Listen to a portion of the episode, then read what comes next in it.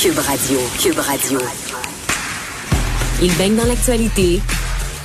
Il a des points de vue rafraîchissants. Vous écoutez Vincent Dessereau. On est de retour, on va faire le tour des nouvelles avec Alexandre Moranville-Ouellette et on parle de vaccination obligatoire pour les fonctionnaires fédéraux et les voyageurs. Oui, c'est officiel, Ottawa qui va rendre obligatoire la vaccination contre la COVID-19 pour tous les fonctionnaires fédéraux. Ça a été annoncé aujourd'hui par le ministre des Affaires intergouvernementales, Dominique Leblanc. Ça avait déjà été évoqué la semaine dernière quand même par le premier ministre Justin Trudeau, mais ça va encore plus loin que tout ça. La double vaccination va être également obligatoire dans l'ensemble du réseau de transport aérien, ferroviaire et maritime, et ce partout au Canada. Donc, c'est annoncé ça du côté du ministre des Transports, Omar Al-Gabra. Ça va être appliqué, cette mesure, le plus tôt possible, au plus tard d'ici la fin du mois d'octobre. Et ça s'applique autant aux employés qu'aux passagers, donc de tout ce qui est vols commerciaux, trains interprovinciaux, les grands navires de mer avec hébergement, les navires de croisière. Donc, c'est la, évidemment là, une grande nouvelle. Ça va être assez important, assez intéressant à suivre. Déjà, Maxime Bernier sur Twitter que traitait les libéraux de fascistes, hein, rien de moins tout à l'heure, en disant que la prochaine étape, c'était sûrement les camps de concentration. Alors, toujours très nuancé, ce cher Maxime Bernier.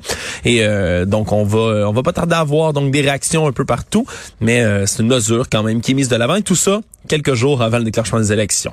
Oui, qui approche à grands pas. On parlait avec Nada Boumefta tantôt euh, de ces menaces de mort euh, qui concernaient euh, Christian Dubé. Il a réagi. Oui, il a réagi tout à l'heure. Il était sur la rive sud et il s'est fait poser quelques questions par les journalistes. Évidemment, il a jugé tout ça assez malheureux. Il a dit qu'il trouvait ça inapproprié, ces menaces qui l'ont visé. Hein, parce que l'homme qui a été arrêté en Outaouais, le lourdement armé, qui a livré des menaces de mort contre Christian Dubé, justement, sur sa page Facebook, disait notamment qu'il allait agir le 1er septembre, la date d'entrée en vigueur du passeport vaccinal, et avait même fait la promesse donc de rentrer en action sur la tête des enfants de Christian Dubé. Donc ça, c'est vraiment le passage qui est venu, lui, le chercher. Il a dit qu'il est habitué, qu'il voit beaucoup de politiciens, de, de, de députés qui sont visés justement par des menaces de mort, des menaces de plus en plus, mais vraiment c'est le fait qu'on se soit attaqué à ses enfants qui est venu le plus le chercher. Donc il a déploré tout ça.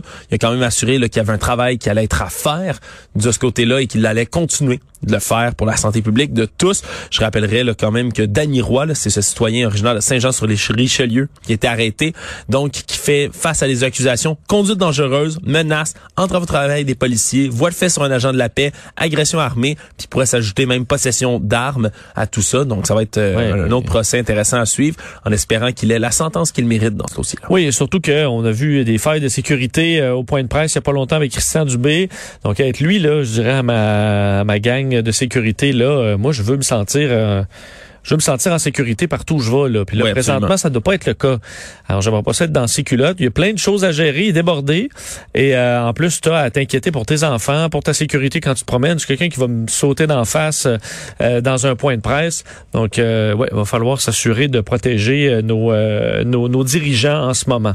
je veux que tu me parles de cette tentative de corruption pour une preuve vaccinale. C'est pas le premier dossier du genre. Moi, c'est le plus gros montant là, que j'ai vu pour une tentative. Ouais, 850 dollars qui aurait été proposé et tout ça en argent comptant par un individu qui venait donc se faire vacciner le CIUS de l'Est de l'île de Montréal dans un de leurs centres le 6 août dernier a proposé donc ce montant d'argent-là à la vaccinatrice et voulait obtenir une preuve vaccinale donc sans recevoir bien évidemment le vaccin contre la COVID-19 et la vaccinatrice a eu le bon réflexe d'aller chercher tout de suite un de ses supérieurs. Mais lorsqu'il est revenu vers le cubicule de vaccination l'individu avait pris la poudre d'escampette avait déjà quitté les lieux.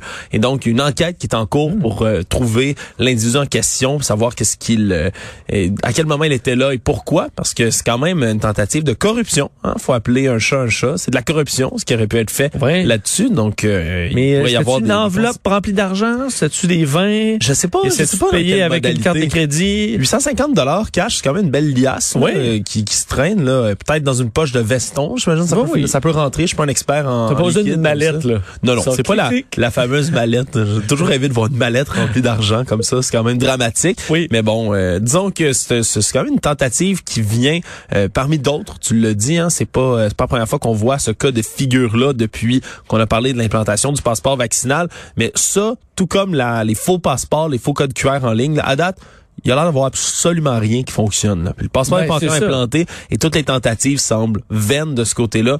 Le seul moyen d'avoir un vrai code QR et de passer outre ce passeport vaccinal-là, faites-vous donc vacciner. Oui, tout à fait. Parce que j'en voyais quand même qui disaient, ah, mais là, avec toutes les fraudes, il n'y a pas beaucoup de fraudes. Il fonctionne pas. Ouais, c'est ça. C'est des tentatives. Puis on voyait la première histoire qu'on avait vue, c'était quelqu'un qui, a, qui offrait 500 dollars, ça n'a pas marché. Puis a monté les odds, là, 850. Il faut croire que, et tu veux pas les gens qui vaccinent, c'est euh, des, des, professionnels de différents domaines prédéterminés. Alors, c'est des gens qui coûtent peut-être plus cher à corrompre. Alors, il faudra peut-être essayer 5 000, euh, 20 000, mais ça semble pas fonctionner euh, très bien à date donner 20 000 pièces juste pour, recevoir le vaccin, là, puis aller au bar après ça, dépenser plus d'argent.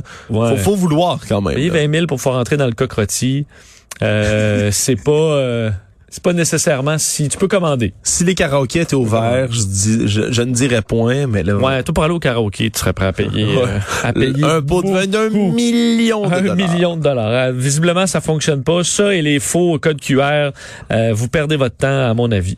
un site de minage de crypto-monnaies aurait volé Hydro-Québec. Oui, un site de crypto-monnaies à Beauport qui opérait plus de 1000 ordinateurs qui est suspecté en ce moment de vol d'électricité et serait responsable là, de l'explosion récente qu'il y a eu des transformateurs à Beauport. Parce qu'Hydro-Québec déjà menait une enquête parce qu'il y a plusieurs de ces transformateurs-là, euh, donc le 4 et le 10 août dernier, qui ont surchargé, qui ont explosé littéralement donc ces transformateurs-là, ce qui aurait pu être dangereux, causer des incendies, électrocution et autres. Et dans cette enquête-là, ben, ce sont, ils ont constaté que sur place, il y avait un centre justement avec ces 1000 ordinateurs-là qui minaient de la crypto-monnaie. Ce n'est pas illégal là, de miner de la crypto-monnaie. Pour comprendre comment ça fonctionne, c'est bien simple c'est des ordinateurs avec souvent des cartes graphiques assez puissantes qui permettent de, donc de générer ces monnaies virtuelles là. C'est pas illégal, mais ça demande une quantité ahurissante d'énergie. Et dans ce cas-ci, il semblerait qu'on ait trafiqué donc les compteurs pour qu'ils n'enregistrent pas la consommation réelle d'électricité.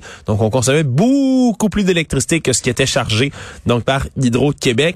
Et c'est particulièrement dangereux de trafiquer des transformateurs comme ça. Oui, il y a des risques d'électrocution, mais d'incendie, d'explosion. C'est ce qui est arrivé là, ça a sauté littéralement des transformateurs.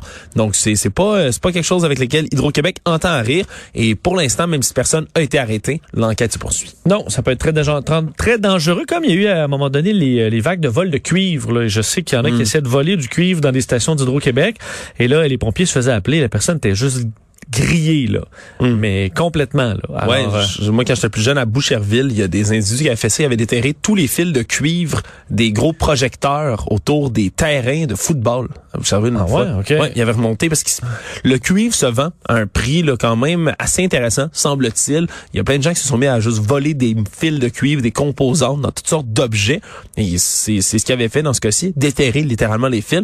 Il avait été attrapé là, il me semble peu de temps après. Tu es obligé de jouer à la balle de jour oui, exactement. un certain temps.